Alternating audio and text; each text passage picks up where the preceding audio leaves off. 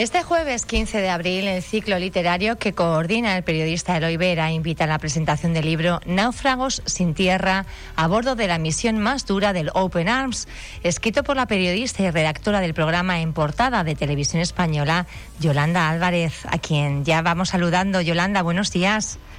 Hola, buenos días, ¿qué tal? Bueno, cuéntanos un poco eh, qué se cuenta en esta misión que usted describe como la más dura del Open Arms. Bueno, eh, lo cierto es que desde entonces sí que ha habido misiones también quizás igual de duras que esa, pero eh, digamos que esa misión que narró en primera persona, que viví a bordo de ese barco de rescate, eh, marcó un antes y un después, porque fue la época en la que estaba Matteo Salvini como ministro del Interior en Italia, y bueno, se endurecieron mucho las, las llegadas de migrantes rescatados, no se permitía desembarcar en ningún puerto cercano, como exige la, normativa marítima internacional, que exige que se desembarquen las personas rescatadas en el puerto seguro más cercano. Y en ese caso era el de Lampedusa, y bueno, tardamos eh, como 19 días en que, como toda una odisea, ¿no?, a bordo de ese barco hasta que por fin eh, permitieron ese desembarco que era lo que exigían las leyes. Y también la situación de la, situación humana ¿no? que se vivía en el barco, por supuesto, de personas que habían sufrido mucho y que necesitaban llegar a tierra ya. Yolanda, ¿qué te, ¿qué te lleva a ti a embarcarte eh, con Open Arms eh, en, en, un barco de, ese, de esas características y en ese momento eh, político también que se estaba viviendo? Tan bueno, pues fue una apuesta del programa Informe Semanal, aunque yo estoy en, en portada justo este verano eh, me pidieron si podía colaborar con ellos eh, por el tema de las vacaciones y demás, nos quedábamos, eh, yo me quedaba trabajando y bueno, en cuanto me lo propusieron no me lo pensé ni un momento, dije sí, sí, por supuesto que sí que me supo.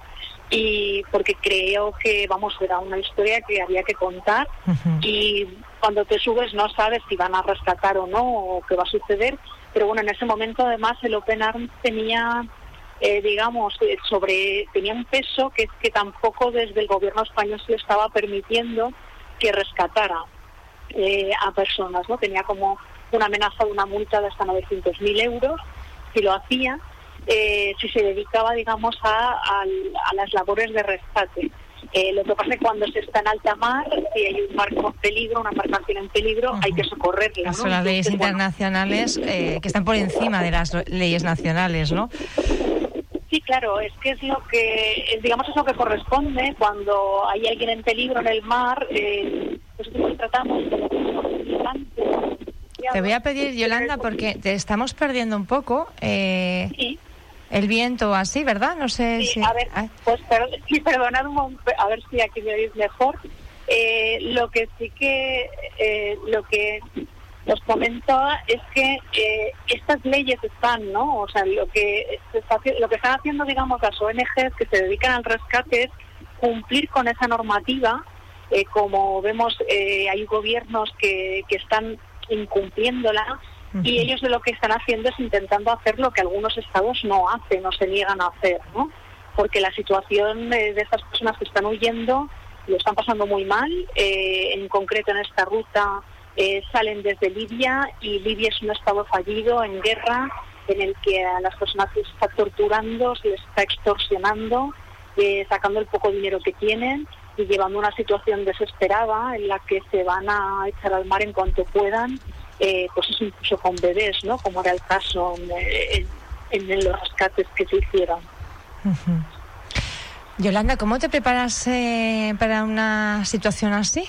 Porque eras consciente de lo que podías vivir. Por un lado, bueno, pues eh, poder acoger a esas personas que, que rescatabais en alta mar y, atender, ¿no? Sobre todo, bueno, pues nos hacemos cargo un poco del perfil, de la situación de, de esas personas, pero tampoco la de ustedes era fácil, no sabiendo cómo iban a responder los estados, y en este caso el italiano. Bueno, eh, a ver, pues uno se prepara.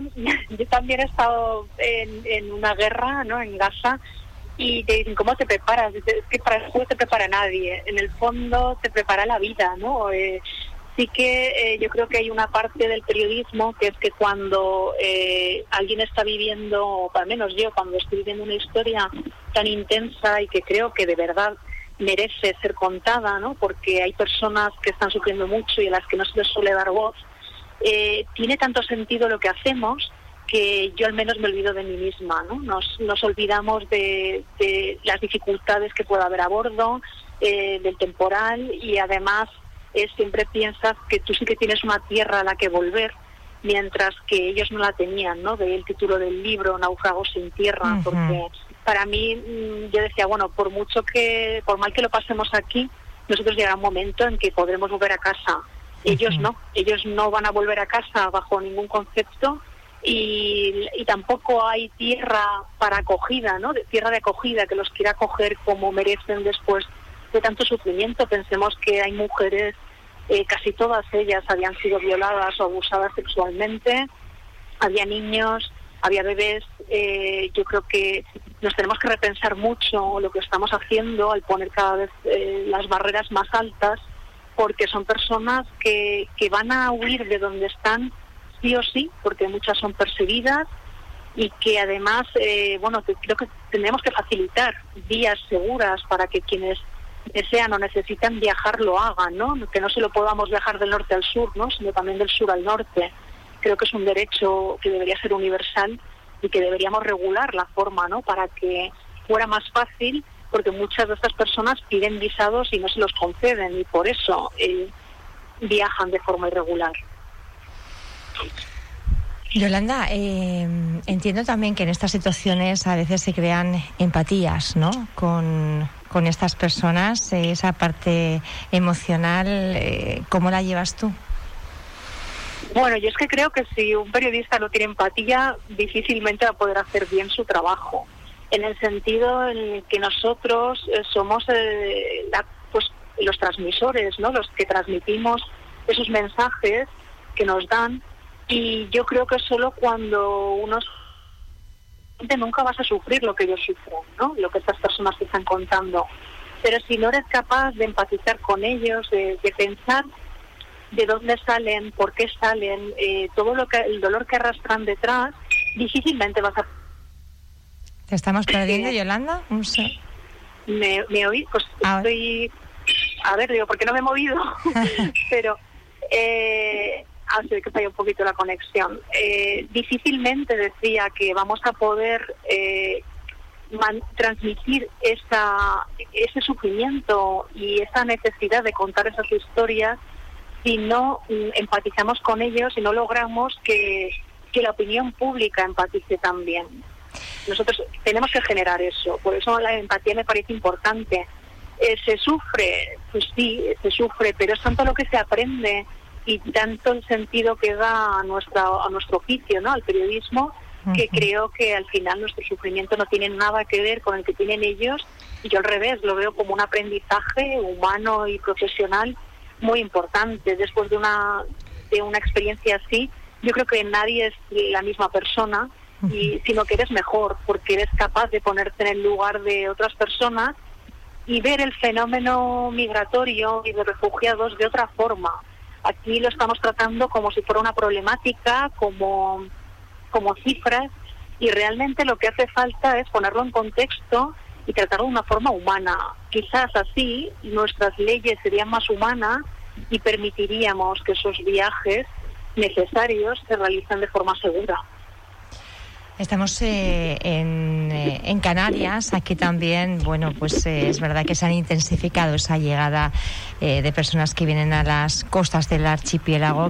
En los últimos meses, como decimos, las cifras han ido aumentando. La ruta canaria es ahora, digamos, la, la más, la más usada. ¿cómo, se, cómo, se pueden contar las historias para generar esa empatía en la sociedad que a veces, bueno, pues hay cierta parte que, que parece que rechaza ¿no? incluso la presencia de, de, estas personas. ¿Se está logrando eh, a la hora de relatar los hechos mm, conseguir esa empatía que realmente haga, bueno, pues de otra respuesta por parte de la ciudadanía? Bueno, para contar las historias de migración bien, creo que hace falta tiempo y espacio en los medios. Quiero decir, cuando contamos la llegada de una patera en 20 o 30 segundos, en radio o en televisión, ¿no? donde yo trabajo, eh, creo que estamos mm, ni siquiera rascando la superficie de lo que está sucediendo. Eh, creo que la migración eh, solo se puede contar desde el origen. Mira, nosotros para en portada acabamos de volver de Senegal y el próximo 5 de mayo saldrá un reportaje en el que hemos querido ver por qué los senegaleses intentan venir a las Canarias, ¿no? Como sucedió de forma eh, más masiva eh, desde septiembre a noviembre del año pasado a las Islas Canarias y por qué se ha reactivado eh, esa vía. ¿no? entonces, claro, cuando el problema es que no podemos simplemente ver lo que llega sin, entender lo que está sucediendo en el origen. entonces, en el origen, lo que está pasando, por ejemplo, es que nuestros acuerdos de pesca están dejando a los pescadores senegaleses sin pescado sin su única forma de ganarse la vida. Eso sería una de las causas. Entonces, no podemos permanecer ajenos como si no fuera responsabilidad nuestra cuando tenemos barcos españoles de pesca, que ojo, yo entiendo que los pescadores españoles tienen derecho a ganarse la vida, pero los pescadores senegaleses también. Y no nos estamos preocupando, no estamos contando lo que está sucediendo allí. Quizás si entendiéramos eh, cómo les falta su sustento y su forma de ganarse la vida, podríamos entender por qué vienen. Porque hay algo que yo sí que he entendido y que en el libro explico bien y que después de escuchar a todas estas personas que lo dicen, nadie viaja y se aparta de su familia y de su lugar de origen si no necesita algo, si no necesita, si no va en busca de una vida digna o de ponerse a salvo. Entonces, yo creo que tenemos que analizar bien y que desde el periodismo debemos hacer el esfuerzo de contar cómo están esas personas en su origen y por qué están echándose al mar arriesgando su vida, ¿no? En busca de otra de otra vida que a veces creen que va a ser mejor y no lo es. Pero mm, creo que tenemos una labor muy importante que hacer ahí los periodistas y también eh, pues hacer ver que tenemos parte de responsabilidad ahí, ¿no? En esa situación.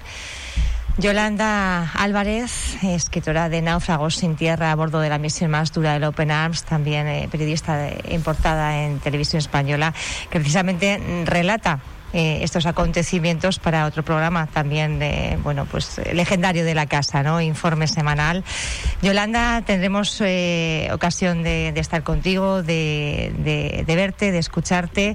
Será este jueves a las 8 de la tarde en, las, en la sala Josefina Pla, en el marco de ese ciclo literario eh, que presenta, el que coordina el periodista Eloy Vera, que se llama El Escritor. Y tú estarás además, la presentación corre a cargo de José María Rodríguez, el delegado de la agencia de en Canarias.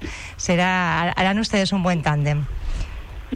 Eso espero, no nos conocemos personalmente, pero vamos, estoy segura porque eh, sé que las personas de Canarias, los habitantes de Canarias, los canarios estáis eh, muy, digamos, viviendo mucho este tema de la migración, ¿no? Y, a veces eh, corremos el riesgo de tratarlo de forma superficial y no es así, o sea, somos conscientes de lo que significan llegadas de personas ¿no? a una isla y por supuesto es un problema eh, que tiene que resolver no solo las Canarias, tenemos que resolver en España y tenemos que resolver en Europa. Y además la responsabilidad es de todas y de todos. ¿no? Pero es un placer como, como periodista hablar con gente que, que, puede ir al terreno, ¿verdad? Que tiene medios, eh, que trabaja en un medio de comunicación eh, con la suficiente bueno, solvencia y capacidad para tratar estos temas de cómo se deben realmente.